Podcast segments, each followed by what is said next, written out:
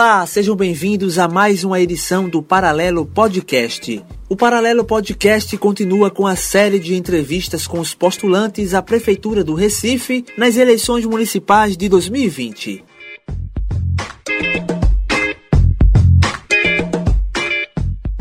Neste episódio, conversaremos com Victor Assis, do Partido da Causa Operária.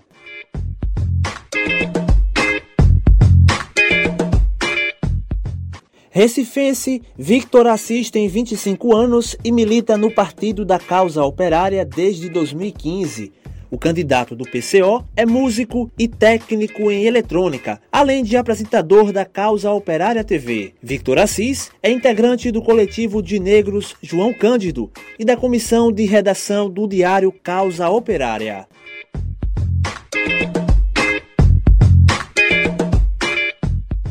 Candidato Victor Assis, do PCO, conosco no Paralelo Podcast. Candidato, agradecer a presença do senhor desde já, o senhor que é candidato a prefeito do Recife pelo PCO. Olá, Matheus, João, olá a todos que estão nos ouvindo no momento. Agradeço igualmente o convite para participar aqui do programa. Pronto, está conosco aqui no Paralelo Podcast. Comigo, João Victor Paiva e Lucas Rocha, que daqui a pouco também estará fazendo perguntas, assim como João Vitor. E candidato, a primeira pergunta é padrão para todos os candidatos. Como é que tem sido a vida do senhor durante a pandemia?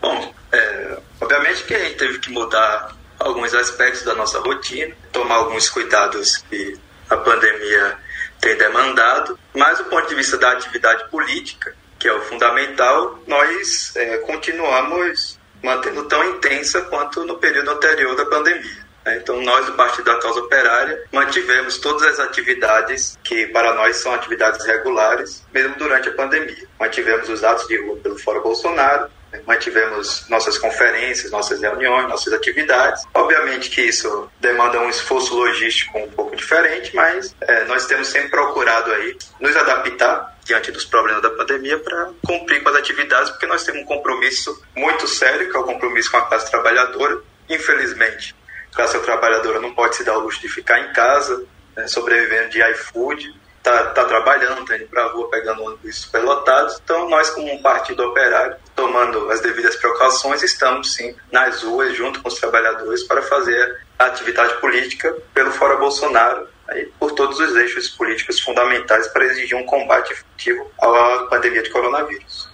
Candidato, o que é que uma gestão um, do senhor, caso o senhor seja eleito, faria para tentar ainda mais regular a questão da, na verdade, regular, na verdade, evitar que aconteçam casos de corrupção na prefeitura do Recife? Que mecanismos uma gestão do senhor criaria para tentar evitar eventuais casos? Naturalmente, às vezes o prefeito não sabe, porque realmente é uma gestão que tem muita gente, tem muitos secretários, muitos cargos, enfim mas há mecanismos que podem ser criados para evitar essas práticas irregulares na gestão municipal. Se eu farei o que para tentar evitar eventuais práticas dessa forma? Então, para a gente a corrupção é um, uma consequência natural do, do, próprio regime capitalista. A própria maneira como a administração pública é feita né, sobre o, o regime capitalista, sob o controle da burguesia, é inevitável que aconteça a corrupção. É, por exemplo, nós estamos, um dos eixos da nossa campanha aqui é denunciar que para um partido como o nosso, não é permitido participar propriamente das eleições. O PCO não tem direito de participar da televisão. Nós não temos tempo de televisão. Para a gente falar o nosso programa, defender o nosso programa, defender o voto do PCO, a gente tem um, um espaço muito mais reduzido em relação a outras candidaturas. Ou seja, a, a forma como o sistema eleitoral é colocado no Brasil é um sistema preparado para a corrupção.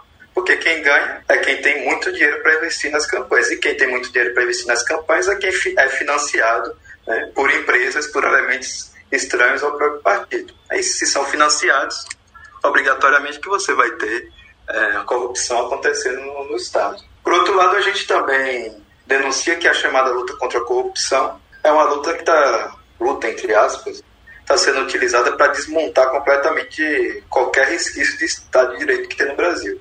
A chamada luta contra a corrupção foi o que fez o colocarem abaixo o governo da Dilma Rousseff por meio de um golpe de Estado. Foi a chamada luta contra a corrupção que perdeu o maior líder popular do Brasil, o ex-presidente Lula, e a chamada luta contra a corrupção foi o que pavimentou o caminho para a vitória eleitoral do fascista Jair Bolsonaro. Né? Portanto, a nossa preocupação não é com a luta contra a corrupção, nós denunciamos isso daí como uma farsa, e o nosso programa é para colocar a administração pública sob o controle da população, sob o controle dos trabalhadores. Por exemplo, o sistema de transporte, quem tem que controlar é o povo, não meia dúzia de empresários e tubarões capitalistas. Você colocar a administração do Estado nas mãos do povo é óbvio que você vai reduzir drasticamente o. O que é isso, colocar nas mãos do povo? Como seria? Em primeiro lugar, nós temos que estatizar tudo que é fundamental para o povo. É, nós estamos vendo, vendo a pandemia. Foi a primeira coisa que a gente discu discutiu aqui. É absurdo que você, na pandemia, numa situação em que é, pelo menos 130 e poucos mil pessoas morreram, né, segundo dados oficiais. 139 você mil. Tem, é, 139 mil, nós olhando com muita desconfiança esses números. É, é inadmissível que nisso daí, em vez de ter uma política de Estado para vacinar as pessoas, para fornecer medicamentos, fornecer materiais para as pessoas combater o coronavírus, a indústria farmacêutica pode fazer o que quer. Um, um, meia dúzia de famílias aí controlam a indústria farmacêutica, possa colocar o preço que quer especular em cima da pandemia. Determinar o preço que vai ser vendido para remédio, o preço que vai ser vendido a máscara, o preço que vai ser vendido tudo. A saúde no Brasil não é estatizada. Né? A gente tem um, um serviço público de saúde de péssima qualidade e todo um setor da população que recorre aos hospitais privados. A saúde não, não deveria ser privatizada de maneira alguma. Nosso programa é estatizar completamente a saúde. No caso das escolas, nós temos que estatizar completamente as escolas. Nós estamos aí nessa disputa absurda também, que é se volta ou não às aulas. Ô Vitor, e como é que tu avalia a atuação da Prefeitura do Recife na, agora na pandemia do, do coronavírus, que ainda está ainda tá em curso, a pandemia ainda não acabou, o vírus ainda está aí, ainda morrem pessoas por dia, ainda que seja um número menor do que no começo do ano. Como é, como é que vocês avaliam a postura da, do prefeito Geraldo Júlio e o que é que você eleito teria feito de, de diferente aí? É, acho que a postura do prefeito Geraldo Júlio é a postura de qualquer outro prefeito, qualquer outro governante do Brasil. É, prefeitos governadores que foram eleitos é, nessas eleições completamente fraudulentas, manipuladas pela burguesia, são prefeitos sem apoio da população e que, portanto, inevitavelmente, os, a sua gestão vai ser uma gestão de capitulação diante da política dos capitalistas. Geraldo Júlio não é uma especificidade dele, ele seguiu a mesma política que a burguesia seguiu em todo o país, que foi o quê? Não construir hospital nenhum, não fazer teste na população, não distribuir medicamentos. Mas, candidato, a Prefeitura do Recife fez hospitais de campanha, candidato. Não, não, o senhor não considera que foram feitos hospitais de campanha? Olha, não tenho os números exatos dos hospitais de campanha, né? mas eh, no, no auge, se é que a gente já, já chegou no auge. No auge da pandemia de coronavírus, a quantidade de, de vaga que tinha disponível nesses hospitais era inferior à quantidade de pessoas que morriam por dia idade muito inferior. É, a gente tinha várias denúncias aí de, de gente que não conseguia vaga. Né? Para conseguir vaga nesses hospitais, a pessoa tinha que praticamente estar morrendo. Se você ligasse no sistema de saúde dizendo que estava com sintomas de coronavírus, a recomendação era ficar em casa, é, esperar gravar o quadro, você está sentindo falta de ar para poder ir para o hospital, ou seja, uma infraestrutura muito, muito precária. Né? Isso daí a gente deve ao quê? Primeiro que há toda uma pressão dos capitalistas para que escancarasse a, a, a economia, que abrisse a economia e que não gastasse um único centavo a população. A gente não viu nada, nada, nada de combate ao coronavírus no Recife nem no Brasil. É uma postura totalmente passiva dos prefeitos e governantes. Basta ver, por exemplo, o, a diferença de Pernambuco, é, do Recife, com a Venezuela. A Venezuela teve menos mortes do que o estado de Pernambuco. E deve ter número parecido aí com mas, candidato, o senhor falou que tem dúvidas em relação ao número aqui do Brasil. É, o senhor citou, quando eu falei que 139 mil, o senhor disse que veio com desconfiança. O senhor não vê com desconfiança os números da Venezuela, não? Que é um regime autoritário?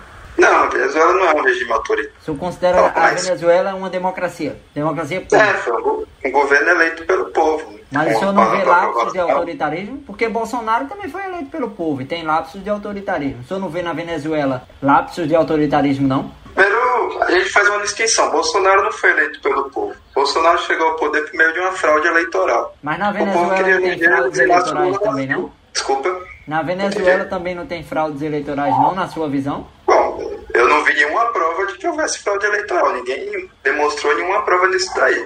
O que a gente tem de concreto é o seguinte: todo mundo viu que o ex-presidente Lula foi retirado da eleição, que isso daí é uma fraude escancarada é, aos moldes da República Velha. Em segundo lugar, a gente viu que rasgaram mais de 2 milhões de títulos de eleitores do Nordeste sobre o pretexto da, da biometria. Em terceiro lugar, a, a candidatura do, do Haddad, que não era a candidatura que a gente apoiava, a gente considerava que Vocês apoiaram no segundo turno, né? É, nós não apoiamos a candidatura do Haddad. Mas a candidatura do Haddad estava proibida de falar sequer o nome do Lula. Uma série de, de mecanismos aí para manipular as eleições. E, e, no final das contas, o governo Bolsonaro, a candidatura Bolsonaro era apoiada por toda a burguesia de conjunto. PSDB, o DEM, a Rede Globo, a Folha de São Paulo, todo mundo apoiou a candidatura do, do Bolsonaro. Assim, ficava, não era tão difícil ganhar as eleições nesse cenário. Na então, Venezuela nós temos... Senhor vê os números da Venezuela com absoluta confiança? Não, eu não estou na Venezuela para saber os números com absoluta confiança. O que eu estou dizendo é nós temos muito mais motivo para confiar nos números venezuelanos do que no, nos números divulgados pelo governo brasileiro. Isso aí, sem, sem dúvida alguma. Só, óbvio, para dizer aqui, eu tenho certeza que o que está acontecendo na Venezuela é isso, a gente teria que ir lá, tá? Ter uma fiscalização. Ô, Vitor, é, de fato que está acontecendo, para não ter mais de uhum dúvida. Não é, eu esteja, a gente não está dando atestado de confiança para nenhum governo. Agora, é fato que o governo da Venezuela é um governo popular e o governo Bolsonaro é um governo impopular, bancado pelo imperialismo. Por isso, vai ter muito mais motivo para desconfiar do governo Bolsonaro do que o governo venezuelano. Pode falar, João. Mas trazendo aqui, voltando para os debates mais local aqui, né? Porque sempre que se fala em Venezuela, sempre as pessoas tendem a externar suas posições sobre o manto da imparcialidade, sobre o, uhum. assim, né? A gente pensa que a gente não tem posições formadas, quando na verdade acaba expondo posições formadas. Mas trazendo o debate para Recife, para Pernambuco, que é quem está ouvindo está interessado mais nas preposições, nas propostas da candidatura à prefeitura daqui da cidade. Eu queria saber, ainda nesse, ainda ligado à questão do coronavírus, a gente teve vários defeitos nos serviços públicos prestados pelo, pelo Estado que foram, é, foram expostas nesse momento, né, do agravamento de uma crise social, política e econômica, né, que ficaram mais evidentes ainda essas rachaduras no, Estado brasileiro nesse momento da pandemia. Uma questão muito complicada é a questão da, da educação pública, né? a gente está tá vendo aí várias dificuldades. As escolas já enfrentavam dificuldades e agora nesses debates de retorno às aulas ainda ainda mais a questão mais problemática. Como é que tu como é que tu encararia esse problema? E outros também, os problemas que já existiam na rede municipal de ensino do Recife? Para a gente é bastante claro, a volta às aulas só deve acontecer com teste para todos e com vacina para todos. Antes disso, não há a mínima segurança. Muito pelo contrário, os casos que a gente viu aí de quem arriscou voltar às aulas, o número de infecções foi bastante grande. Agora, esse problema da, da volta às aulas, a gente não pode entender só como uma promessa de campanha, porque ele não vai ser resolvido com a canetada ele vai ser resolvido com a grande luta, um grande entrave entre os estudantes, os professores, os pais, a população em geral e os capitalistas. Recentemente saiu um estudo de que 1,5% de que por causa da paralisação das aulas, o PIB mundial poderia retrair 1,5%, ou seja, é muito, muito dinheiro. Os donos das escolas, todos os setores da economia que estão diretamente relacionados com as aulas, não vão permitir de maneira nenhuma que você fique é, suspendendo as aulas, suspendendo as aulas de maneira indefinida. Eles vão tentar colocar a goela abaixo a volta às aulas. A gente vê isso claramente em Recife. tem em vários lugares você vê outdoors, canalhas, né, colocando uma criancinha dizendo que quer voltar às aulas. O Sindicato dos Estabelecimentos de Escolas Privadas, Sinep, se não me engano, está realizando aí manifestações de rua, está procurando pressionar o governo. No jornal O Globo, semana passada, saiu uma matéria de uma criança dizendo que foi o dia mais feliz da vida dela ter voltado às aulas no Rio de Janeiro. Há toda uma campanha, há todo um clima né, de pressão para voltar às aulas, e se não houver uma mobilização gigantesca em todo o país contra a volta às aulas, eles vão empurrar isso aqui igual a então, nossa proposta né, em torno das volta às aulas né, é mobilizar os estudantes e todos os interessados contra a volta às aulas, por meio de greves, por meio de atos, por meio de manifestações, por meio de uma ampla campanha, impedir a força a volta às aulas. Se o prefeito disser que vai voltar às aulas, os estudantes têm a obrigação é, de virar as costas, de fazer greve e só permitir a volta às aulas com testes de vacina. E a própria rede de ensino, assim, além do, desse período pandêmico que a gente está vivendo, como é que quais são as propostas do PCL para a educação do Recife, para além da pandemia? Não, em primeiro lugar já, já expus isso antes, mas primeiro de tudo teria que passar pela estatização do ensino. Mas a rede municipal de ensino já é pública, a rede básica, no caso. Toda, todas as escolas particulares também. Não, estou falando daqui já é pública, já, daqui já está na, na mão do, da mão do Estado. Ela já tem problemas, né? Qual, é, qual seriam as saídas para esses problemas que já existiam e foram ainda mais evidenciados agora na pandemia? Não, tô dizendo assim, tudo bem que a, a, escola municipal, existe a escola municipal pública, mas existe muita escola privada por aí. Sim, mas, mas esses problemas só vão ser resolvidos depois de uma revolução. Quais são as propostas? O que é que poderia ser feito ainda nos marcos atuais do Estado capitalista, né? Uma gestão popular, como você vem nos colocando aí, uma gestão popular, junto com os sindicatos, com movimentos sociais, com os partidos, operários, mas dentro desses marcos, os marcos atuais, como é que seriam sanados pelo menos parte desses problemas numa possível gestão do, do PCO na Prefeitura do Recife? Não, mas veja, para estatizar todas as escolas não é necessário uma evolução. Então, a primeira, a primeira questão aí, por mais que haja escolas sob outras esferas e tal, a gente tem que colocar claramente que todas as escolas devem estar sob o primeiro lugar sob o controle do Estado. Acabar com, com, as escolas, com essa história de escola privada, que a gente está vendo, inclusive, que as escolas privadas estão sendo um motor dessa campanha aí nojenta pela volta às aulas.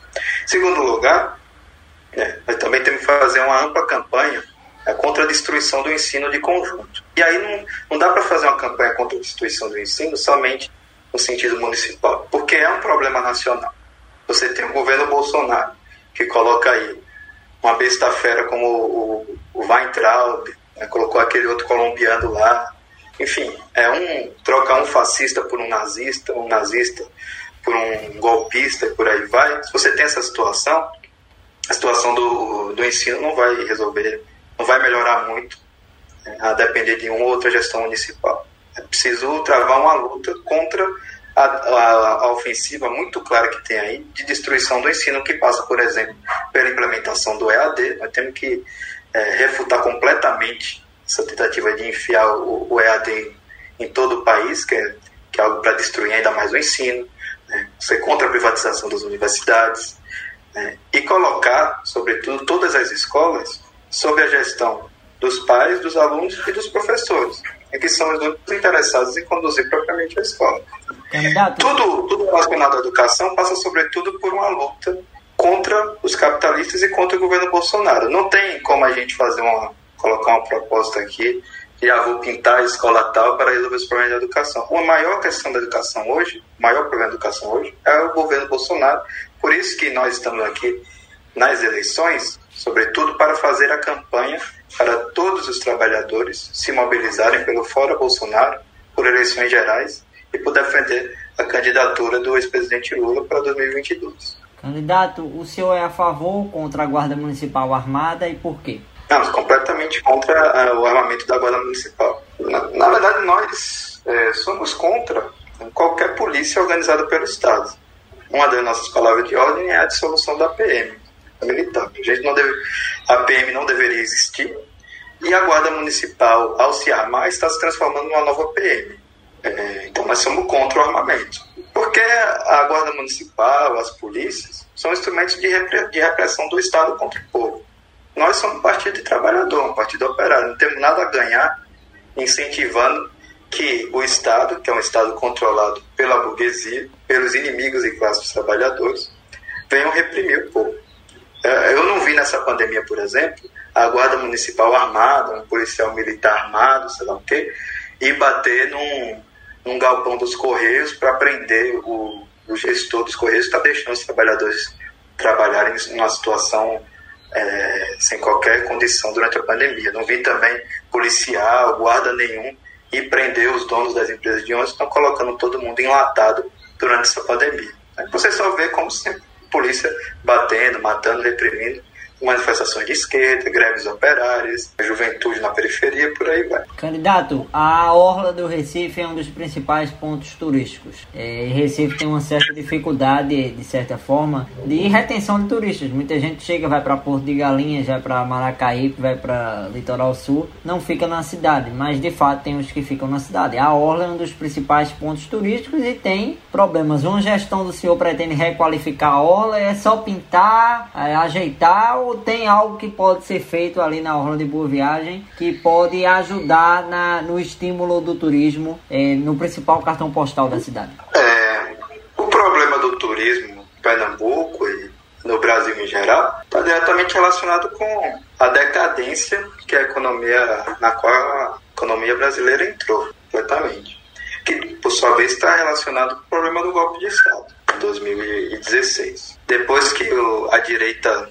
tomou, tomou o governo, né? você viu aí toda a indústria nacional ser completamente destruída, toda a infraestrutura, tudo, tudo, tudo está sendo. Até mesmo a água foi privatizada para ser passado diretamente para as mãos dos capitalistas, do imperialismo. É, obviamente, nossa maior prioridade nesse momento aqui é travar uma luta pelo fora Bolsonaro, por um combate efetivo à pandemia de coronavírus é, há um combate contra a destruição do ensino, é, estando também na campanha pela redução da jornada de trabalho para 35 horas semanais. Mas, para a gente, a questão do turismo ela vai se resolver naturalmente na medida que você é, retoma o desenvolvimento do país. Né? E para retomar o desenvolvimento do país, a primeira coisa que tem que fazer é tirar o Estado das mãos desses vigaristas aí que assumiram o Estado depois do Candidato, e a Orla? Você vai fazer o quê? Requalificar? Como é que vai fazer? Não, pra, a Orla é um problema secundário. A gente está falando aqui que nós precisamos travar uma luta política né, para tirar esses vigaristas do Estado. Não adianta Mas o senhor pretende requalificar a Orla, candidato? Deixa eu terminar minhas coisas. Não adianta prometer aqui que a gente vai requalificar a Orla e, e deixarem destruir completamente o Porto de Suárez, que é o que eles estão fazendo. Nós estamos convocando os trabalhadores aqui para derrubar o governo Bolsonaro. Sobre a Ola, ou sobre um mirante no Ibura, ou sobre qualquer aspecto turístico local, né, qualquer atividade de um bairro local, teria que fazer naturalmente no governo como nosso, no governo popular, é reunir os interessados e discutir o que precisa ser feito. Se há interesse de, de boa viagem de requalificar a obra, tudo bem, né, vamos discutimos um plano então, mas para a gente o que é a discussão fundamental é explicar para os trabalhadores que nada vai ser feito enquanto a gente não derrubar o governo Bolsonaro e todos os golpistas. Ô Vitor, um dos principais setores que foram afetados com a pandemia do coronavírus, primeiro a parar e a última categoria a reativar e já estão tentando né, voltar é o setor da cultura, né? Setor dos eventos foi um dos principais setores atingidos aí junto com o turismo que foi citado por Matheus. Como é que o PCO vê isso e como é que uma possível gestão do Partido da Causa Operária pretende atuar nessa, nessa questão da, da cultura? Pretende valorizar os artistas locais? Como é? é sobre a, pandemia, né, nós não vemos outra, nenhuma outra alternativa é, que não seja uma intervenção é, do Estado em relação aos trabalhadores da cultura. É, em relação à cultura e em relação a vários outros setores, por exemplo, não tem. Se você é um trabalhador de uma indústria, a nossa política é que o trabalhador tenha que ficar em casa enquanto durar a pandemia e que o patrão pague por isso daí. Se você é um autônomo, que é o caso é, de um número expressivo, talvez da maioria do, dos trabalhadores da cultura, se você não tem diretamente um patrão, teria que o Estado cobrir os, as despesas. Né? Então, a, o que nós defendemos numa situação como essa é que o, o Estado garanta o detalhe teria que ver, mas que o Estado garanta aí a sobrevivência dos trabalhadores da cultura, algo semelhante ao que se pensou com o auxílio emergencial. Né? Mas tanto no caso da Lei Aldir Blanc como do auxílio emergencial, a gente é, denuncia que isso daí é um valor de esmola ou para você sustentar minimamente uma pessoa, teria que ser um valor de 5 mil reais ou, ou coisa parecida. Sobre a cultura, uma segunda coisa que a gente tem que colocar também é que esse governo, Bolsonaro, é um governo inimigo da cultura. É, basta ver quem ele colocou na Secretaria da Cultura. Então, mais uma vez, conclama aqui todos os setores da cultura a se mobilizarem pela derrubada do governo Bolsonaro. Candidato, o Recife Antigo é um dos bairros mais queridos pelos recifenses, né? E ali tem patrimônio histórico que, de certa forma, tem alguns prédios que não estão bem preservados. O senhor pretende fazer o que para auxiliar na preservação do patrimônio histórico, patrimônio público? Até a estátua da Ariane Suassuna foi derrubada nessa semana. O senhor pretende fazer como para estimular essa questão da preservação do patrimônio público? Campanhas publicitárias, aulas, incentivar nas escolas ou a prefeitura vai atuar diretamente para é, fiscalizar esses danos aí? O que é que o senhor pretende fazer? Não, eu não acho que o problema dos patrimônios públicos seja que, que falte educação. O problema é que, como a gente acabou de falar, o governo Bolsonaro ele está cortando todo tipo de verba naquilo que não é de interesse dos capitalistas. O maior problema da preservação do patrimônio público é que, desde o governo Temer, agora o governo Bolsonaro, está sendo promovido um corte generalizado na área do, da cultura, no IFAM, na preservação de monumentos. É, a gente vê, por exemplo, que estão fazendo aí com, com a cinema, Cinemateca na cidade de São Paulo. O problema fundamental é que nós estamos aí com um governo que foi colocado, e até sublinhar isso daí, não é um governo que foi eleito, é um governo que foi imposto pelo imperialismo, para tirar tudo aquilo que é de interesse público e destinar nas mãos dos banqueiros com esse, com esse tipo de governo aí, você não vai não é só que você não vai conseguir é, preservar o Recife Antigo, você não vai conseguir preservar nada. Né? Ele não está conseguindo nem preservar a nossa água, que está indo embora para Nestlé, para Coca-Cola, etc. Né? Então, para a gente, o fundamental não seria é, educar, fazer uma campanha educativa de que não depende do patrimônio público. O fundamental seria é, tirar o governo Bolsonaro para que o, o governo tenha as suas prioridades voltadas para a população, não para o Candidato, é, a questão de máquina pública. O senhor pretende cortar cargos comissionados? Vai reduzir o número de secretarias atual? Como é que o senhor trabalha em mente aí, caso seja eleito? Desculpa, não, não entendi. Candidato, vou repetir. Em relação à máquina pública e ao número de secretarias. O senhor tem um número em mente de secretarias que pretende ter no governo do senhor? E cargos comissionados. O senhor acha que o atual número está bom ou pretende cortar? Não, é, nós não temos nenhum plano específico para estudar em Recife, é, até porque nós não, não, julgamos ser um assunto fundamental. Até acho um que isso até ajuda a explicar melhor é nossa é participação. Explicar um pouquinho nossa participação aqui nas eleições. Nós estamos aqui para levantar um programa de luta, né, para colocar aqui um eixo de reivindicações que a classe operária deve seguir para conseguir atender os seus interesses. Por exemplo, a população está morrendo aí de coronavírus. Nós temos todo um programa do que fazer em relação ao coronavírus, estatizar os, hospitais, é, vacinar todo mundo, testar todo mundo, distribuir medicamentos, por aí vai. É, em relação à gestão da cidade, como a gente vai gerir a cidade, são um problema secundário para a gente. Se vai ter 30 ou 32 secretários, é, para a gente não, não é um problema fundamental. Né? O fundamental é colocar aqui os eixos de luta, os eixos que os trabalhadores devem seguir nesse momento. E outra coisa, em relação ao funcionalismo público, muito mais do que apresentar um modelo, a gente precisa apresentar o que é que a direita está querendo fazer e qual que deve ser nossas reivindicações. Por exemplo, há toda uma campanha para congelar o salário dos servidores. Nós temos que travar uma luta contra isso daí. Há toda uma campanha né, para acabar com a estabilidade dos servidores, a campanha da reforma administrativa, etc. É, nós somos totalmente contra a reforma administrativa qualquer tipo de reforma assim. Então, nosso programa para o funcionalismo público é esse: não diminuir a estabilidade de ninguém, não congelar salário, nada do tipo, travar uma luta desses setores para que mantenham os seus, os seus, tá, os seus direitos. Mas como é que o eleitor candidato vai poder votar num candidato que não considera a questão da máquina pública e do número de secretarias e das finanças da prefeitura uma questão fundamental? Porque a eleição municipal, apesar que tenha os problemas nacionais que nós sabemos e que o senhor está pontuando alguns aí da sua opinião, mas o eleitor do Recife, que está preocupado com a situação da máquina pública municipal, como é que o eleitor pode entender que o candidato Victor Assis, ele realmente é o candidato ideal se não considera essa questão da máquina pública e do número de secretarias uma coisa fundamental, considera secundário?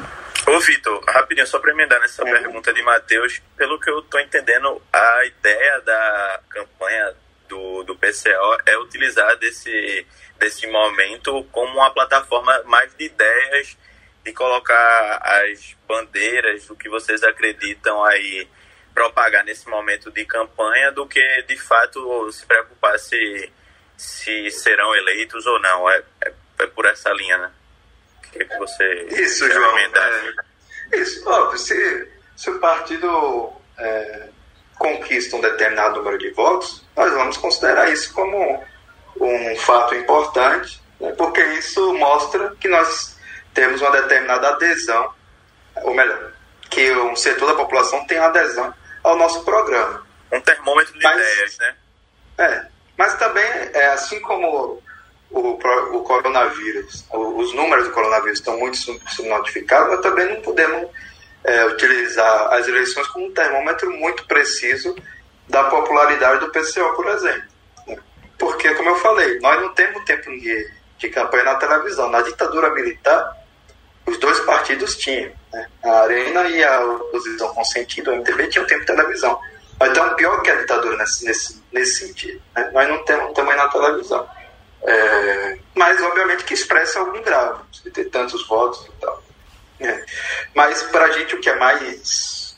O que nós estamos buscando aqui nessa eleição não é, é conseguir um cargo é, de prefeito num lugar ou de vereador em um lugar para conseguir um bom salário para um determinado indivíduo que não vai fazer nada pelo povo. Se nós elegemos alguém, tudo bem, isso é uma consequência do nosso trabalho, mas nós estamos aqui fundamentalmente para utilizar as eleições como uma tribuna para fazer a propaganda em todo o nosso programa e de, das denúncias que tem que ser feitas. Por exemplo, é, pode vir aqui o, o João Campos, né, candidato oficial à Prefeitura do Recife. Pode vir, sei lá quem, Mendonça Filho, os candidatos da direita, dizer que vão ter trinta e tantos secretários ou que vão ter 15 secretários. Né? Se o povo achar que isso daí é um fator fundamental para eleger, muito que bem. Mas, na, na nossa opinião, o que é fundamental é que o partido esteja comprometido com a campanha pelo Fora Bolsonaro, a campanha por novas eleições, a campanha pela candidatura do Lula em 2022, nós estamos defendendo pelo Lula presidente, por uma campanha de combate efetivo ao coronavírus, que passa por uma luta contra toda a burguesia, pela estatização de todos os serviços essenciais, uma luta contra os despejos. Então, para a gente, o que é mais importante é colocar um programa de luta e não um programa de administração desse Estado completamente falido uhum. e completamente refém do próprio governo federal e da burguesia de conjunto. Vamos agora Ô, então, perguntas. então quer dizer, então, então quer dizer que independente de quem foi eleito pela pela lógica que está colocando acho que estou entendendo algo nesse sentido, que independente de quem seja eleito, de João Campos a sua candidatura, ou a candidatura do PSTU, a candidatura do. seja qual for o partido de esquerda à direita, qual for eleito, não vai mudar muito enquanto Bolsonaro for o presidente da República. É isso? Não, obviamente que se acontecer o PCO ser eleito, nós vamos fazer algumas coisas, mas obviamente que simplesmente você ter nas mãos uma prefeitura, isso daí não vai resolver essencial da vida da população. Isso da, você ter uma prefeitura não vai evitar que milhares de pessoas morram, não vai evitar que as pessoas passem fome, né? não vai evitar o desemprego gigantesco que está tendo em Altair. Somente o que vai evitar é uma mobilização dos trabalhadores contra a classe dominante, contra o governo Bolsonaro. Porque até mesmo para a gente caso o PCO seja eleito para fazer o que a gente defende, a gente precisa do poder dos trabalhadores, a gente precisa ter os trabalhadores na rua. E é nesse sentido que a gente critica os outros prefeitos. Porque, por exemplo, você pode até dizer, ah, eu não tenho, não tenho verba para comprar respiradores. Tudo bem, mas o seu papel enquanto prefeito não é chorar que não tem verba. É mobilizar os trabalhadores para pressionar o governo Bolsonaro, para derrubar o governo Bolsonaro, para exigir os respiradores. E a gente não viu absolutamente nada disso daí. Só viu a campanha é, para todo mundo ficar em casa, que era uma farsa, uma hipocrisia total, e fez com que tudo ficasse nas mãos desses gestores, que são responsáveis, todos eles, todos os prefeitos, governadores, são é, responsáveis também por esses números macabros que a gente tem aí de milhares e milhares de mortes por coronavírus. Candidato, o que, é que o senhor acha dos partidos do Centrão lá no Congresso Nacional?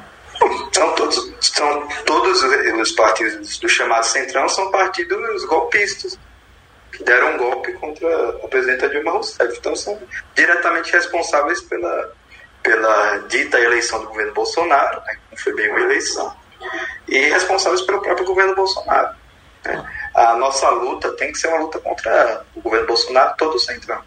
Ô, candidato, mas, mas esses centrão, partidos parte aí em 2016 centrão... deram esse que o senhor considera aí golpe de Estado. Mas em 2018 mas, tá... Lula estava abraçado com vários integrantes dos partidos do Centrão. Ciro Nogueira, Eunice Oliveira, Renan Calheiros e tantos outros. O senhor não vê uma contradição de Lula que o senhor está defendendo que volte à presidência nessas alianças com esses medalhões do Centrão, que agora também estão apoiando o Bolsonaro? Bom, o Lula se aliar com esses setores aí, pra gente é um erro, mas é a política do Lula. E o senhor a vai apoiar um candidato que está indo pro erro para ir para a presidência da República? Olha, o fato do Lula aparecer abraçado com um, como o episódio mais recente, com o Renan Calheiros, por exemplo, isso daí não quer dizer que o MDB vai apoiar a candidatura do Lula, são coisas totalmente diferentes. O ah. fato do Lula conservar relações com, com esses setores não quer dizer que uma vitória do Lula né, seja um benefício para esses setores, de maneira alguma. Se a, se a vitória do Lula fosse um benefício para o Centrão, deixado ele concorrer.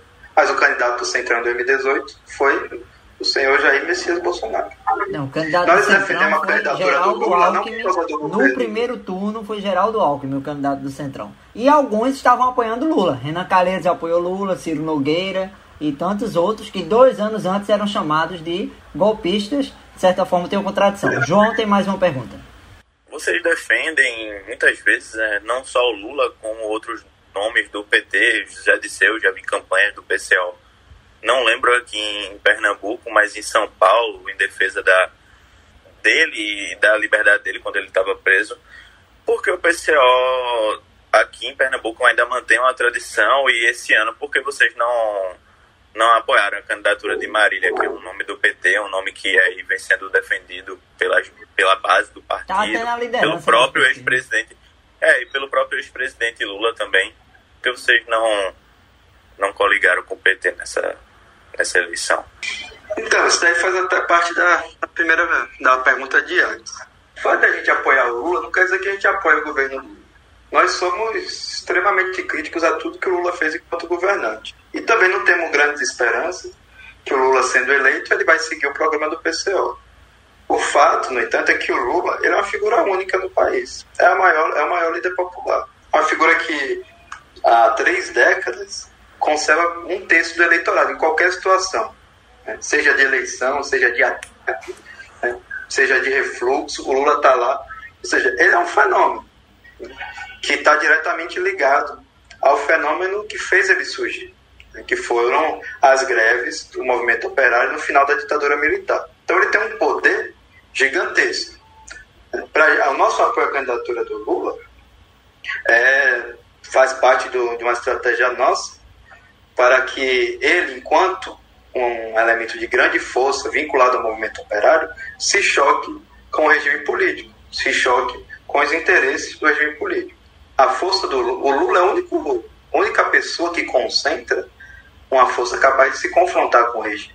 Basta ver, por exemplo, o dia da prisão do Lula, o dia que o Lula estava para ser preso e nós, é, em São Bernardo, impedimos que o Lula fosse preso, causou um impasse gigantesco no, no regime político. Então é pela força do Lula é pela capacidade que o Lula tem de se confrontar com o interesse da direita, e nós achamos que ele é um, um, aliado, uma ferramenta da esquerda na luta contra o golpe, contra o governo Bolsonaro, etc. É, isso vale para o Lula, não para o PT de maneira né? geral, em abstrato. É, a Marília Reis, tudo bem, uma figura progressista, de esquerda, envolvida na luta pela liberdade do Lula, na luta, na luta contra o golpe, mas não é uma liderança popular como o Lula, é, não é uma figura que polariza como o Lula polariza. Portanto, para a gente é muito, faz muito mais sentido ter uma candidatura própria aqui, apresentar o nosso programa, que é um programa totalmente diferente do programa do PT, e seguir junto no que é fundamental. Se houver um ato pelo Fora Bolsonaro, atividade pelo Fora Bolsonaro, nós e a Marília estaremos juntos com toda certeza. Candidato, qual é a opinião do senhor, para a gente caminhar aqui para o fim, é, sobre a candidata Patrícia Domingos do Podemos e sobre o candidato João Campos do PSB? Olha, eu conheço muito pouco a Patrícia Domingos, né? mas me causou bastante estranheza que ela apareceu bem pontuada na última pesquisa. Né? É algo que, inclusive, nos faz lembrar o caso do Witzel no Rio de Janeiro. É, do pouco que eu conheço, né, até pelo próprio partido dela, pelo fato de ser uma delegada e tal, parece uma dessas figuras da, da extrema-direita, que na medida em que o regime político vai se deteriorando, que as velhas figuras da burguesia, como o Mendonça Filho, Jabas Vasconcelos, o Daniel Coelho, vão falindo, essas figuras vão aparecendo como uma, como uma forma de substituir os tradicionais candidatos da burguesia. É, com certeza ela não tem 11% de popularidade, que foi o que apareceu, Agora, se estão fabricando uma pesquisa para colocá-la bem pontuada, porque há algum interesse em jogo aí. Não sei se é para é, alavancar votos no, no João Campos no, nos últimos minutos, não sei bem o que é que é, mas é uma candidata da, da direita, da extrema-direita, sem popularidade alguma, e que certamente vai estar envolvida em alguma manobra da burguesia na hora final para eleger os seus representantes. Se no caso da candidatura do João Campos falhar, né, ela seria um eventual candidato, como aconteceu no caso do Vix, no Rio de Janeiro. E João Campos é preparado para governar Recife, caso seja eleito? Bom, não sei se ele é preparado, mas ele é a continuidade dos governos do PSB. Né? Um governo burguês, um governo que tem nada a ver com os trabalhadores. O, João, o próprio João Campos apoiou o Écio Neves em 2014, né, fez parte do golpe de Estado, o partido dele é um partido golpista. O Paulo Câmara apoiou o golpe, liberou os secretários para votarem no golpe seja, é a continuidade do, do PSB, continuidade de um governo burguês aqui no, no Recife, né, com a continuidade de um governo de total colaboração com o governo Bolsonaro. Não tem nada que ver com, com um partido como o nosso, não tem nada que ver com os trabalhadores em geral. Okay, Ô, Vitor, e você vê algo de positivo nessa gestão geral do Júlio? Teria algo se fosse eleito? Não vejo nada de positivo. Ok. Só vejo desemprego aumentando, gente morrendo de coronavírus, a degradação das condições de vida das pessoas. Vejo um governo como qualquer outro, incapaz, pela sua própria característica de ser um governo burguês, né, de enfrentar a ofensiva do golpe de Estado. É, candidato, é, obrigado aqui pela atenção do senhor ao Paralelo Podcast, agradecer sua paciência conosco e queria que o senhor deixasse uma mensagem final aos eleitores porque devem votar no senhor, fazer um chamado aí para é, sua campanha a prefeito do Recife. Certo. Bom, é, a gente gostaria de chamar todo mundo a votar no PCO, Partido da Causa Operária, número 29, e muito mais do que isso, contribuir com a nossa campanha, é, caminhar junto com a gente, porque nós somos o partido do Fora Bolsonaro e todos os golpistas, o partido que luta por eleições gerais e que luta por Lula presidente. Nós estamos aqui participando dessas eleições para denunciar que são eleições que fazem parte de um golpe de Estado, né? eleições que estão viciadas para dar maiores poderes ao governo Bolsonaro e a todos os golpistas. Portanto, todos aqueles né, que querem lutar contra o regime político né, e que estão cansados da demagogia, da venda é, gratuita de ilusões que acontece nas eleições, que vote no candidato tal, que ele é um super-herói que vai fazer isso, que vai fazer aquilo. Todos os setores que estão interessados numa luta, de fato, contra o governo Bolsonaro e contra todos os golpistas, estão convidados a participar conosco da campanha, a travar uma luta pelo Fora Bolsonaro. Ok, candidato. Boa sorte na campanha. Obrigado novamente, João. Obrigado, Vitor. Valeu, Matheus, pela companhia mais uma vez e até a próxima. Pronto, nós conversamos com o postulante à Prefeitura do Recife, Victor Assis, do Partido da Causa Operária. Você pode nos acompanhar pelas nossas redes sociais através do arroba Paralelo Podcast. Críticas, dúvidas, elogios ou sugestões através do nosso e-mail paralelo.podcast.gmail.com. Um abraço e até o próximo episódio. Tchau!